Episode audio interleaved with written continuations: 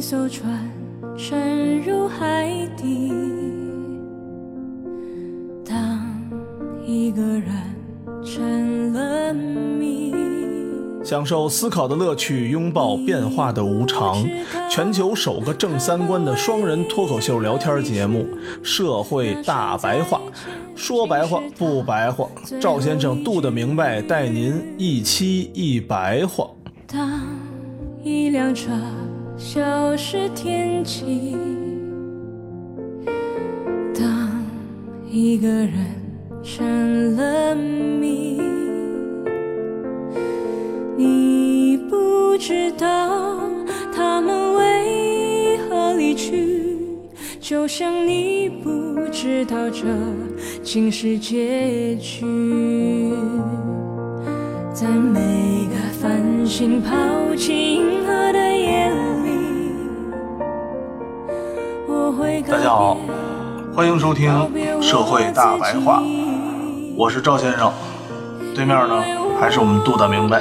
还好，上周其实我们就提过一次滴滴这个事儿，但是呢，上周我们没有太想聊，一个呢是没有太多正能量，第二呢，这事儿其实不是什么太多的好事儿。这个事儿吧，其实就是一个悲剧。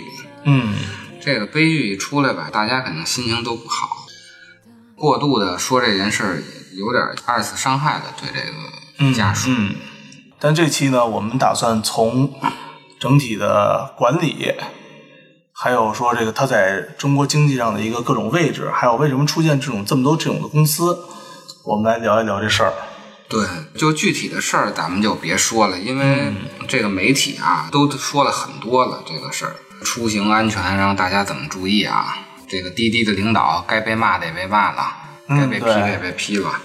这个顺风车的底层逻辑是一个以社交为内核的那个，嗯反正都给分析一通。我嗯，看还要分析这个犯罪心理的，昨天俩男孩儿拎着两盒奶去道歉去了。给谁道歉啊呀、给就是那个女生在叫入殡的时候吧，啊？啊，滴滴派俩男孩儿超不出二十五岁，然后手里拎两盒奶去给人道歉去了。为什么要拎奶呢？所以你就说，这个到底这管理的呀，到底怎么管？咱们后面聊。 所以这个事儿具体的大家都新闻都看了，咱就不说了，而且也不是什么好事儿。咱们就说说整个这个宏观上这些问题吧。其实出完这事儿以后啊，英国也出了一个新闻，我不知道大家注意到没注意到，大家肯定没注意，是吧？ 朋友圈一般没有的，大家都不注意。 是吧？英国的那个也有这个共享，优步，对，就是优步，咱们之前也有嘛，给咱们抄的优步嘛。对，咱们已经给他踢出去了嘛。嗯这个优步啊，从二零一七年九月份，英国啊说它是缺乏企业责任感，危害公共安全，不给优步发牌照了，哦，等于就给停了。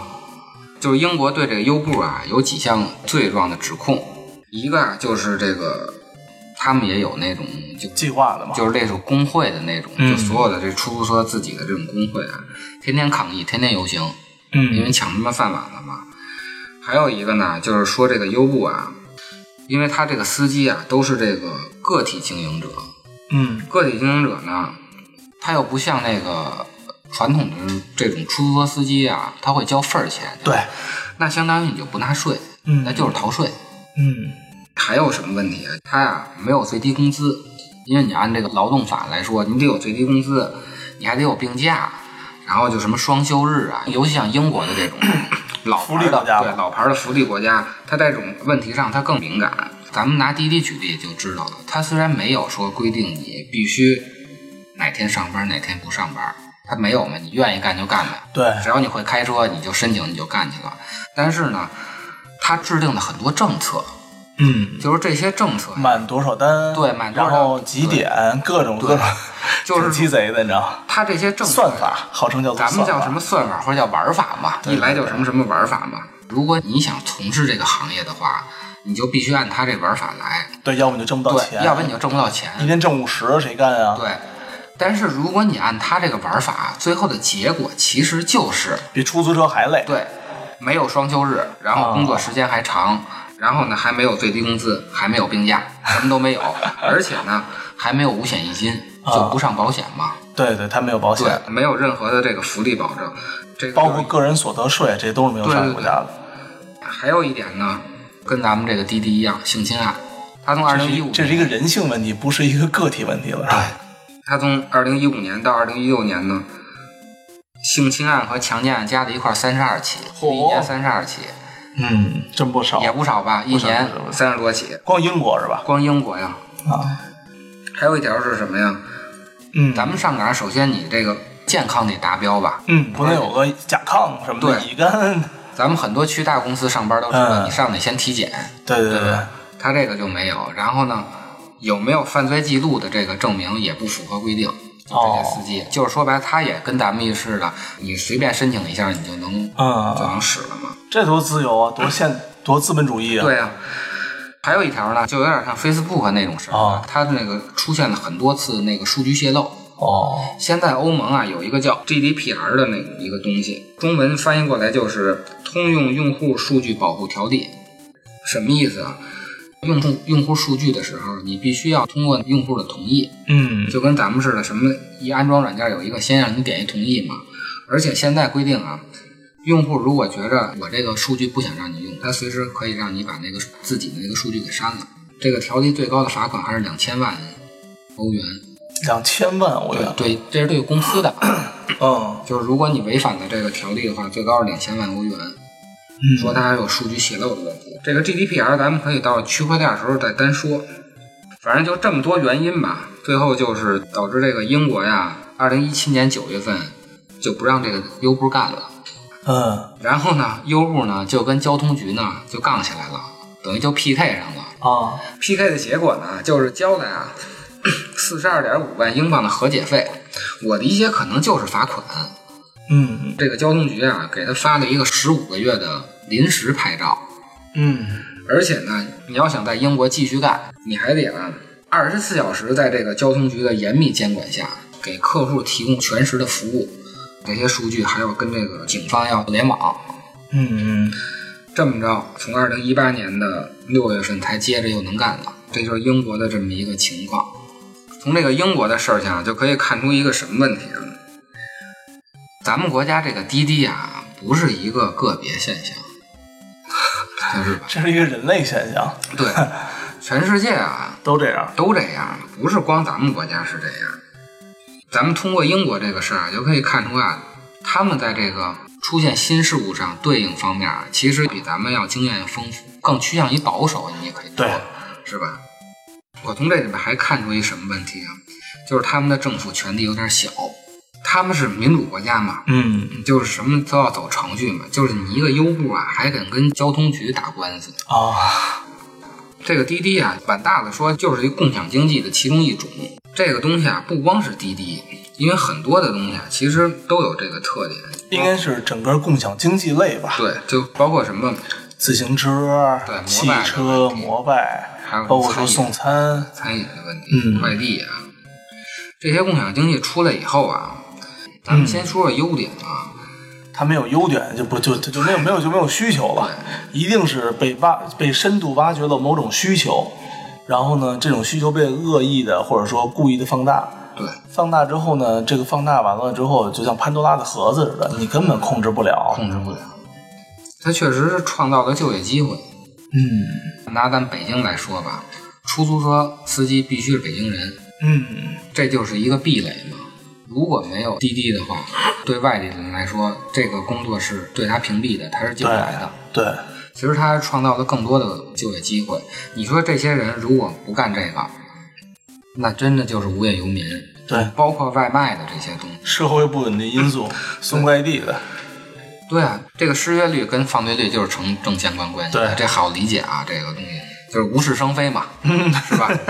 是的，是的，其实是给这，尤其是下层人民创造了更多的就业机会，但是它同时也有缺点。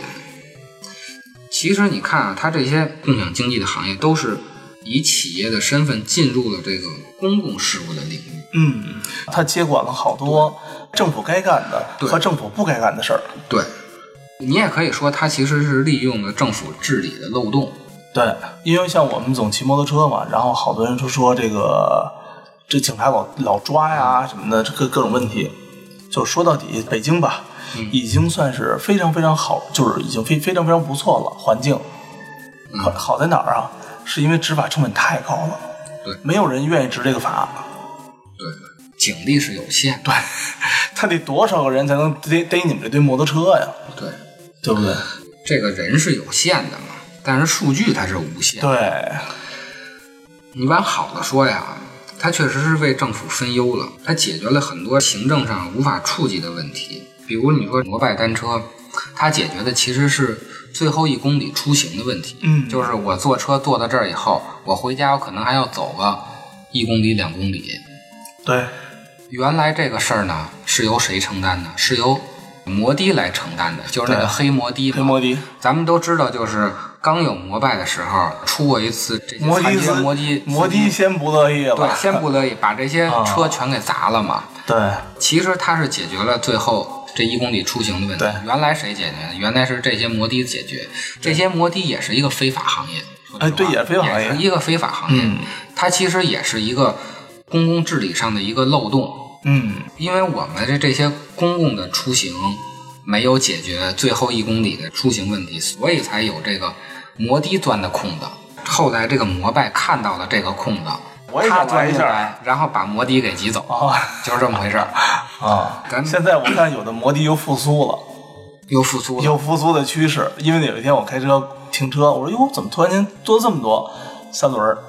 那说白了，可能大家是懒得蹬了，还是懒因得为一个懒得蹬了，而且现在是像那种摩摩拜啊什么的，故障率太高了。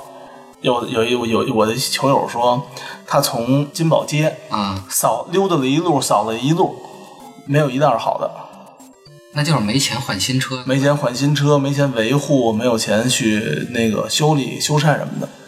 他然后他就从那个金宝街溜溜走了走走了一条金宝街，就是下一轮雪没续上，对对，新车没到位。对所以为什么国家不愿意干啊？ 对，确实是有会出现很多你意想不到的问题。对，外卖其实解决了饮食的问题嘛，嗯，滴滴呢其实解决了打车难、出行难的问题。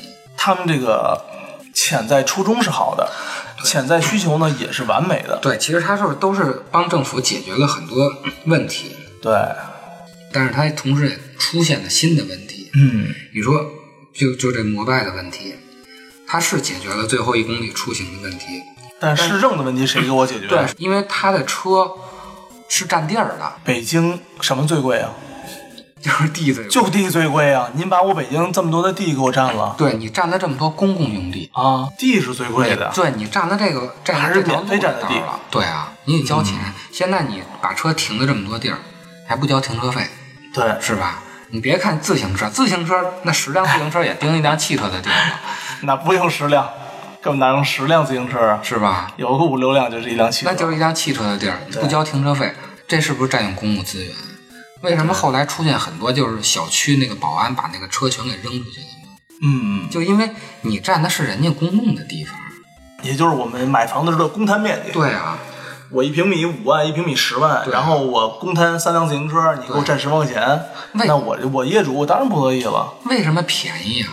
因为因为没有占地费啊。对他不交钱，他不交这个钱。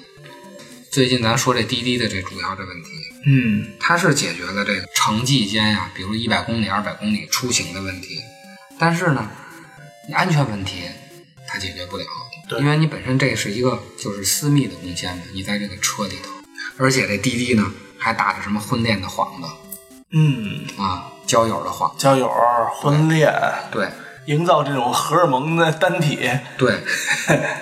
你这还替民政部解决了一堆问题，对吧？ 就是因为婚恋的问题是民政部的问题嘛。对，其实它因为贫富差距大造成的这种女孩向上流动以后，地方的这些男性娶不着媳妇儿。嗯咱们现在看见农村的人现在都唱那个东南亚去买媳妇儿去，嗯，它其实是这么一个问题。然后你又给我建立了一条这个穿着小短裙儿、露着半拉对酥半拉酥胸的这个这么一个一个环境，你知道吗？你说你不让我想入非非，你让谁想入非非呢？对啊，它其实是钻了城乡这个男性娶妻难的这么问题的一个空子。这个事儿应该民政部解决。你还想承包？现在你不是解决问题，你是把问题给放大了，对，是吧？原来我只能快手、抖音上给点个赞，现在真儿真儿的能闻到你的气息，听到你的声音，感还受有到这词儿呢。 什么呀？没有，我我我瞎说的， 反正反正他那个广告是有这个倾向的，有那种性倾向吧？嗯，这个应该其他的媒体都分析过的，把他以前的那个好几年前的那个广告全给挖出来了。对对，然后咱们再说这个外卖和快递的问题，它是解决了很多买东西这个问题，然后吃饭的问题。但是首先来到这个城市以后，它本身是廉价劳动力，对是吧？算最廉价劳动力了。是廉价劳动力。虽然这话不太好听啊，嗯，但是咱们得承认，就确实是廉价劳动力。像这个北上广这种城市吧，本身房租很高，你给人开这个工资，其实是根本就不能覆盖在这个发达城市生活的这个钱的，对，是吧？他要在这儿生活怎么办呢？他只能住这个便宜的房子，嗯就会出现这个棚户区的问题。嗯，但是棚户区谁来治理呢？是来市政府来治理的这个。对，您你你你解决了一部分需求，这是没问题的对。然后你把您还把钱挣了。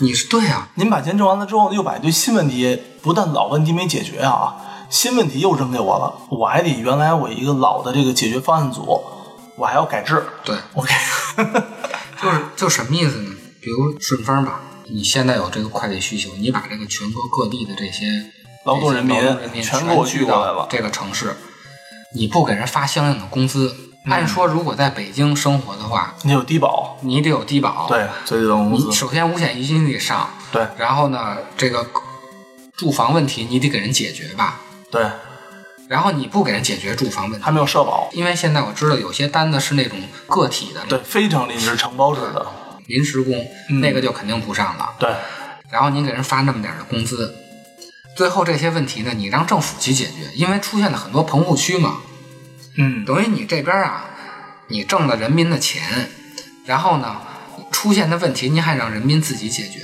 然后我我政府要拆棚户区的时候，全人民对着政府打卡，啊？对有意见，你让我们去哪儿活，你让我们住在哪儿，对，其实这个问题是谁造成的？不是政府造成的，也不是人民造成的，都是他妈资本家造成的。对， 然后最后呢，就是所有的人民的敌人都是政府，对啊，政府你说我招谁惹谁了？我好好哎真的的，，啊我我 真挺让为政府捏把汗的是吧，我真挺为这个咱们国家这领导人呀、痛心的。 你说啊，办了这么多事儿吧，还他妈天天挨骂。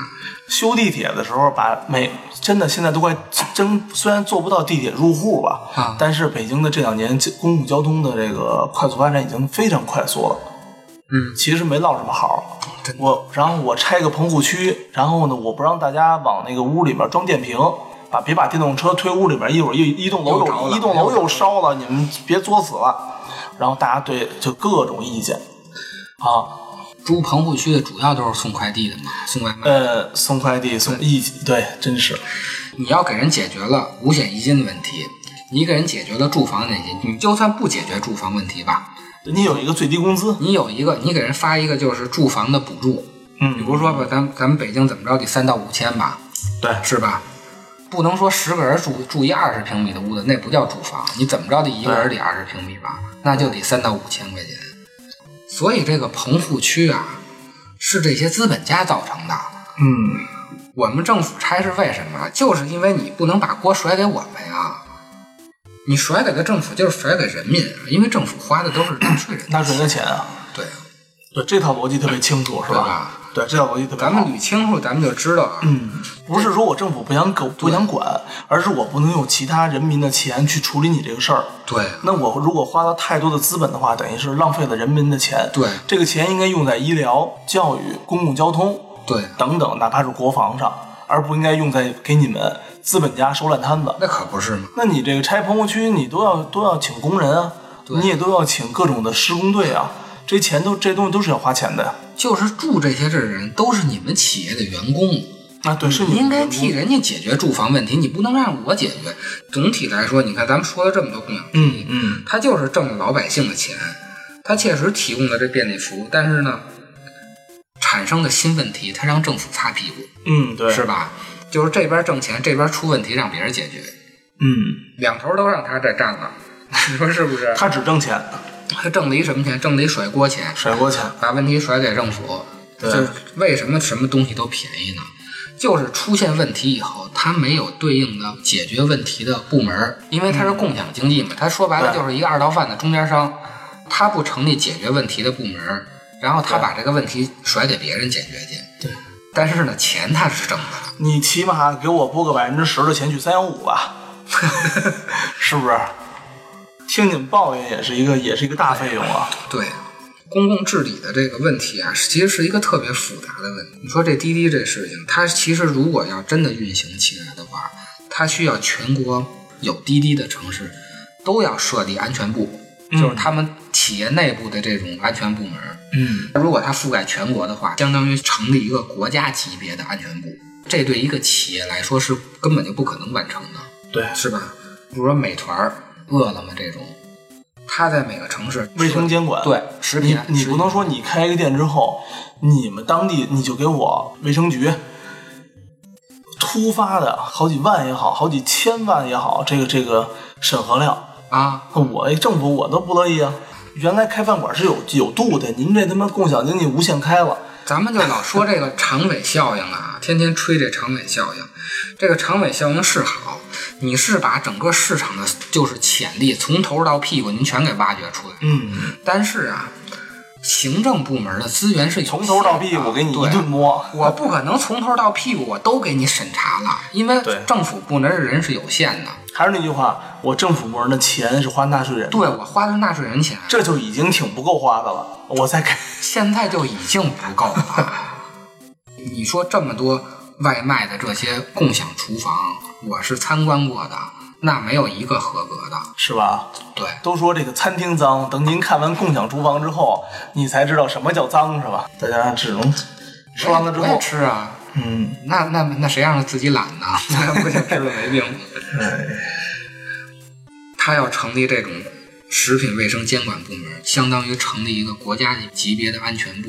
嗯，那其实他也是没有财力解决这个问题。他都没有这个钱，咱们不能老说这个政府什么懒政啊，有些这个公共服务啊，不能光像企业似的，他想的就是怎么挣钱。对，其实我觉得这个就有点像什么呀？无论是滴滴也好，还是像美团也好，像外卖也好，像各种东西，我觉得其实都能从这个共享自行车上看到一个缩影。其实共享自行车从理念到方式上都非常的好，但是为什么现在就是步履艰辛，倒闭的倒闭，卖的卖，然后呢，现在已经成为这个样了啊！我觉得最重要就是你的后期维护成本和您前期的投入、制造、运营成本是完全不相符的。对，你如果不持续的大金额的输血，你的运营和维护成本你是根本 cover 不住的，这还在咱们国家没有收他那个还停没车有费收基础还基没础上，就是已经国家就已经我都已我经扶持了。我已经扶持了，我对你进行让步了。如果说把这些钱都应用上面，我们作为每一个纳税人，你是否愿意？你工资里面的百分之十用于去维护这些快车司机的治安，维护这些个那个你吃的外卖的安全，然后再维护你这些所谓的最后一公里的交通的这些维护成本，把你工资百分之二十拿出来维护这个费用，再有百分之十到十五的费用维护军队，再把你百分之十的费用维护一下你的，你想坐地铁呀，兄弟， 地铁咱也得修啊，咱们公交真的太便宜了，哪儿他妈有全世界哪儿他妈有这么哪便有宜的这么公交？便宜的公交？两块钱一块钱儿，对不对？你像发达国家一样，把百分之七十的工资你用于城市建设，用于我不懒政 上，你这交不对对起啊，是兄弟，真的是你不就不想交税吗？就这天天还偷税漏税呢不是吗？啊！你出现很多问题啊，不是不解决，是人力和财力都达不到。资本家往这个摩拜单车、ofo 里面输了这么多血，几十亿、几十亿的往你输，输才几年啊，一年就输不动了。对，啊这就那这个已经输不动了。对呀、这才几个城市啊，对吧？OPPO 摩拜没多少城市，啊超不出一百个吧？嗯，捏着手超不出一百个，而且你还有一百块钱押金呢，一百块钱押金运作你都运作不过来了。一万个人就多少钱啊？一亿个人用你这共享单车就是一百亿，一百亿一年都没到，这个修车成本就没了，怎么干啊？谁干我？咱们说回这个滴滴的事儿啊，我在网上看啊，在二零一六年的时候，嗯咱们国家就已经出现了这个网约车的相关细则了。嗯出现以后啊，什么神州啊、曹操啊、手气啊，后边都没听说过。妙城哎、斑马、快跑、嘟嘟，就滴答呀什么的，这些公司啊，都办了合规的手续，嗯就滴滴没办。办的不挣钱啊，因为他没办吧，那在这个城市跑的所有滴滴的车，啊那都算黑车。嗯，这么着呢，交通部呢抓着一个呢罚两万。但是啊，刚才说的人是有限的，咱们政府的行政的这些人员是有限的。对，交通部啊，一年在这个城市就能抓个一千台左右，他不能天天逮着你这个黑车去啊，对呀、是吧？ 那他妈的得抓都都对抓你黑车呢，那他妈扔手雷的找谁去？那你说一年一千台车的话，一台车罚两，一年就两千万。两千万还不够税钱呢。在这个城市要想合约的话，它付出的成本就远远高于两千万。对，所以大家就知道为什么滴滴会出现监管啊、失控的问题啊，他就是想怎么挣钱。嗯说实话，就怎么挣钱怎么来，他可以解决这个问题。但是国会家花很多的钱。国家说了明那个已经 就已经非常明确了，你可以办你这个牌照，合理运营。对我不办，办现我在不挣钱。他现在就是两条路，一个是办牌照，我不知道这办牌照具体会那让他付出多大的成本啊，肯定是高于两千万的。嗯，我给你初步算一下，因为这个我没有深入研究过啊，但我给你初步给你算一下，他如果办牌照的话，他北京要跑多少辆车？嗯，如果他北京要跑一千辆车，一千辆车非常少了，一千辆车开玩笑咱呢就，说一千那好算算，一千辆好好算了，一千辆车，一辆车按国家的标准来说是保保证在十五到二十万，嗯这基本上两个亿了，嗯，对吧？两个亿的车辆成本，这堆车里面还有员工，你这一千个员工的社保，啊、你一千个员工的税，你一千个员工的工资，你是要给底薪的，因为你这是你直聘员工，哎不用，算了，这绝对超过两千万那了。绝对超过了，光车就超过了，对啊，光车就两个亿了，你要买车呀，所以啊，你这么一算的话，嗯，他宁可交这赔罚钱款。啊，对啊，对我我一百我百分之一我才才赔我才那什么，他选择的时候，把你就考虑的哪个安全豁出去。对为什么现在大家会选择神州？嗯，神州是自己买车，啊，自己员工每天八个小时最低工作时间，那手气是不是也是手发气发工全资的那种？全部那个像你刚才说的带牌照的公司，嗯全部都是签约员工。你可以有投诉，坐车的时候啊，跟这些司机简单聊过。后来我说你们这个出现什么安全问题啊什么的，说我们没安全问题。我说为什么呀？会不会有乘客跟你们这儿出现无理的要求？当时说那太多了。我说你们怎么办？我们都不予理睬。 我们不予理睬。我说那你们那不予理睬哪行啊？你有问题找公司，别找我个哎，人。这好，这什么？我你在这儿互相扯皮，我都不跟您扯皮，您交钱，您下车，您有疑问直接找公司。车里有录音，车里有监控，车里所有东西都有。我现场不跟您产生一点儿语言和肢体上的任何交集，那这效率太高了。我你什么都别，我他妈就干活儿，有问题找领导， 有问题找领导，领导说有我有问题是扣我的钱的事儿，啊，我有录像，我有录音，领导说没问题，你们俩自己跟公司打官司去。别，咱俩别现场这扯扯皮皮的，你再打我一嘴巴，我扇你一嘴巴什么的。对对咱对对对对，任何事儿都不会发生。俩人再下来再捅两刀，跟那什么对反差似的。对，对，啊就是你走人，你下车，你有疑问投诉幺三幺五，或者直接打公司投诉电话都好，我就是按照公司这个东西走的，公司所有东西都有，它都有记录。那这效率高多了。嗯出租车也是这样啊，不会跟那个出租车司机嚷嚷绕路的，你直接给公司打电话就完了。我怀疑他绕路，你走哪儿哪儿哪儿哪儿，我判公司判定说那就是绕路了，所以你说呀，这些共享型经济啊，它是成本低，他就省了管理成本嘛对，。它他妈少的是管理成本，它少的是不负责任的成本，对你是吧？你选择对不负不负责任的产品，那你对自然要负责这个。那你就自己负责呗，对吧说白了就是没有花钱的不是， 那个在出租车方面啊，有跨城开车的，啊比如我是北京的出租，以前经常会有我们会有朋友他们要开车去天津，啊啊开车之前先问出租车司机能不能去，司机说两点，第一点是不打表，啊啊啊！这是第一点，咱包间咱包干儿。我明白。第二，我给公司打电话报备，你要出城是要报备的。对你拉人出城，你要先跟公司说，我今天拉谁谁谁，身份证对方身份证号码多少多少多少啊，然后那个他要去哪儿，公司验证完了之后，人与出人与证件都没问题，行，你出什么时候回来，然后打开你的什么东西，就开车得也考虑到自己的安全，就他怕死啊！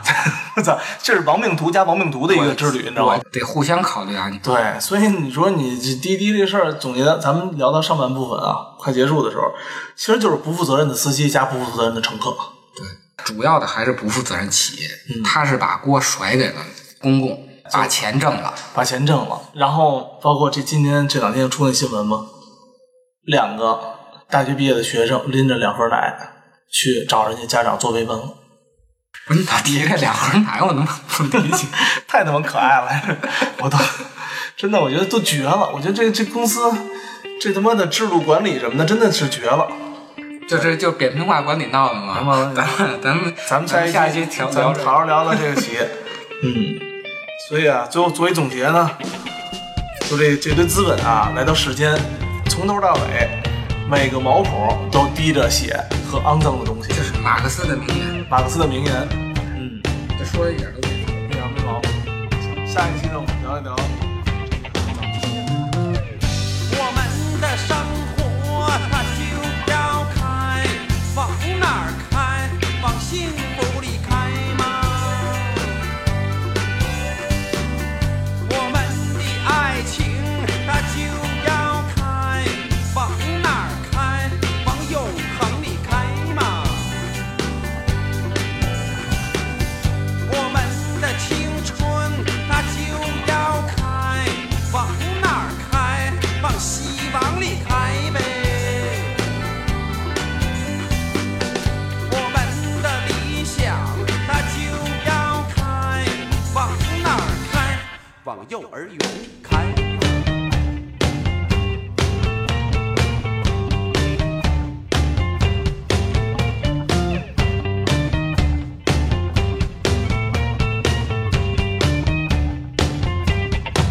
我们的生活它还在开，往哪儿开？往《红楼梦》里开吗？我们的爱情它还在开，往哪儿开？往高潮里开吧。